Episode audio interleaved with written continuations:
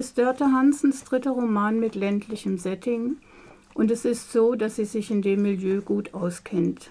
Hier hat sie eine nicht näher bestimmte Nordseeinsel gewählt, um den tiefgreifenden Kulturwandel am Zerfall der traditionsreichen Kapitänsfamilie Sander in den Mittelpunkt zu stellen. Ihre Vorfahren waren als Grönlandfahrer und Walfänger unterwegs, haben harte und entbehrungsreiche, aber auch ruhmreiche Zeiten erlebt. Geschichten, die Hanne Sander, Ehefrau von Jens Sander und Mutter von drei erwachsenen Kindern, im örtlichen Heimatmuseum lebendig hält. Den Museumsshop sieht sie als Berufung und als sie anfängt, Zimmer zu vermieten, geht es ihr ähnlich. Zitat. Jeden Sommer zogen Badegäste ein, fremde Menschen hängten Kleider in die Schränke, fremde Köpfe lagen auf den Kissen, fremde Koffer unter ihren Betten und die Inselkinder wurden weggeräumt, auf Klappliegen verstaut in Elternzimmern, auf Feldbetten in Abstellkammern, auf Matratzen im Spitzboden. Im Sommer wurden Inselkinder unsichtbar. Und dann begann die Zeit, die Hanne am liebsten war.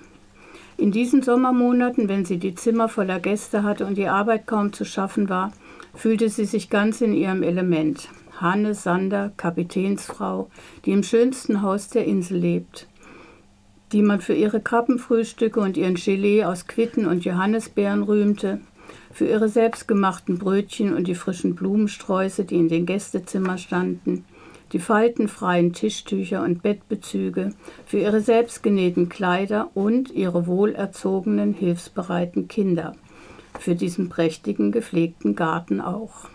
Sie war, wenn sie die fremden Menschen um sich hatte, glücklicher und leichter als in stillen Zeiten, es gab sie in zwei Ausführungen, die Sommerhanne und die andere.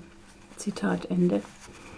Dörte Hansen schreibt durchgängig aus immer wieder wechselnden Perspektiven, woraus sich neue interessante Sichtweisen ergeben, wenn beispielsweise Eske, ihre Tochter, an die Gäste denkt, die jedes Jahr das Haus besetzen und die Hannes Sommerstimme nicht ertrug, wenn die Mutter klang wie eine Frau, die käuflich war war doch alles Stammgastpflege, wie sie es nannte, und den Preis schon inbegriffen.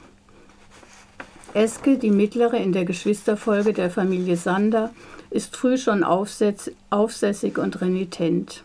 In den Konfirmandenunterricht kam sie mit einem Satanisten-T-Shirt mit dem Aufdruck, wie Jesus am Kreuz oral befriedigt wird. Der Pfarrer schmiss sie raus. Von ihrer Freundin auf dem Festland lässt sie sich flächendeckend tätowieren und von Touristen niemals von der Straße drängen. Ihre Wut überdröhnt sie mit Heavy-Metal-Musik bei runtergedrehter Autoscheibe, um die Touristen zu schockieren. Sie hat eine eigene Wohnung und arbeitet als Altenpflegerin auf der Insel. Währenddessen ist ihr älterer Bruder Reikmar mit 40 Jahren wieder zu Hause eingezogen. Sein Alkoholmissbrauch hat ihn beruflich abstürzen lassen. Hanne kann ihn nicht retten, aber wenigstens kontrollieren, bemisst seine Rationen im Kühlschrank und wenn es glimpflich ausgeht, kann sie ihn sogar noch aus der Kneipe abschleppen. Eine Zeit lang verdingt er sich als Vorzeigeseemann mit verschlissener Jacke, Bart und Ohrringen auf, Anleger, auf der Anlegerfähre, bis er für Seemanns Seebestattungen aus angeheuert wird. Eine Begräbnisart, die von Fremden eingeführt wurde.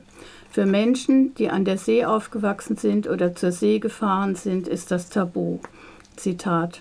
Dass der letzte Wille eines Menschen sein soll, als Asche von der See verschluckt zu werden, in Wasser aufgelöst wie eine Schmerztablette, unvorstellbar. Jüngste der Jüngste unter den Sanders ist ein Wunschkind, das die Familie retten sollte, aber nicht konnte. Er lebt jetzt davon, mit seinem Hund jeden Morgen Strandgut zu sammeln und zu Kunst zu verarbeiten. Die Besucher zieht es an und die Reichen, die so manches prächtige, riedgedeckte Haus in Besitz genommen haben, stellen es als Arte Povera auf ihre Grundstücke. Jens lebt bescheiden davon, legt keinen Wert auf Ruhm und läuft seit seinem zwölften Lebensjahr nur barfuß rum. Alle haben ihr Päckchen zu tragen. Hanne ist die Bodenständige unter ihnen und nimmt alles so, wie es kommt. Als Jens, ihr Mann, vor 20 Jahren sang- und klanglos die Familie verlassen hat, um auf einer Vogelinsel als Einsiedler zu leben und Vögel zu beobachten, und genauso sang- und klanglos zurückkommt, fallen ihr nur die Worte ein, Zitat, so ist das jetzt bei uns. Keine Klage, kein Vorwurf, kein Ringen um Erklärungen und keine Bitten um Verständnis. Pfarrer Lehmann kennt alle, er ist passionierter Inselpfarrer, dennoch hadert er mit seinem persönlichen Schicksal mehr als mit dem seiner Gläubigen. Dass er jeden Morgen joggt und das in aller Herrgottsfrühe, um sich vor seinen Schäfchen, wie er sagt, in, Sicher in Sicherheit zu bringen, macht ihn sehr sympathisch.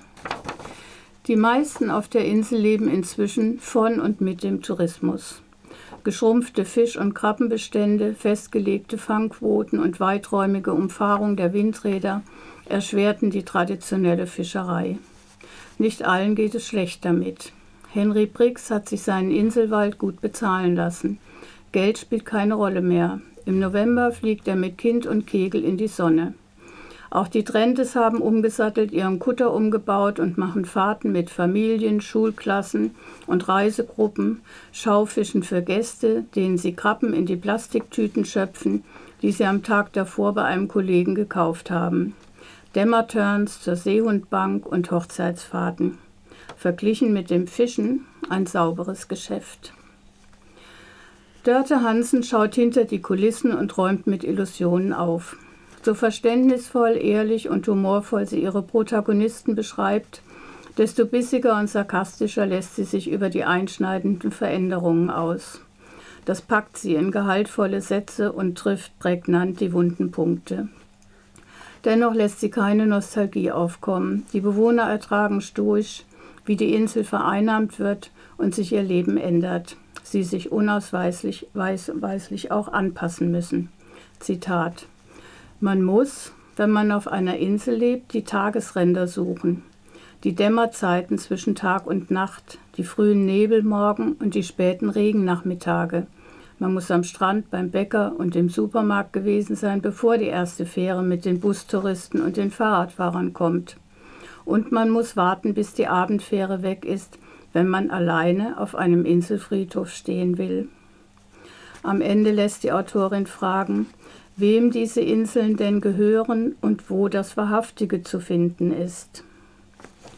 Das war zu dem Buch von Dörte Hansen zur See, 2022 erschienen, 256 Seiten.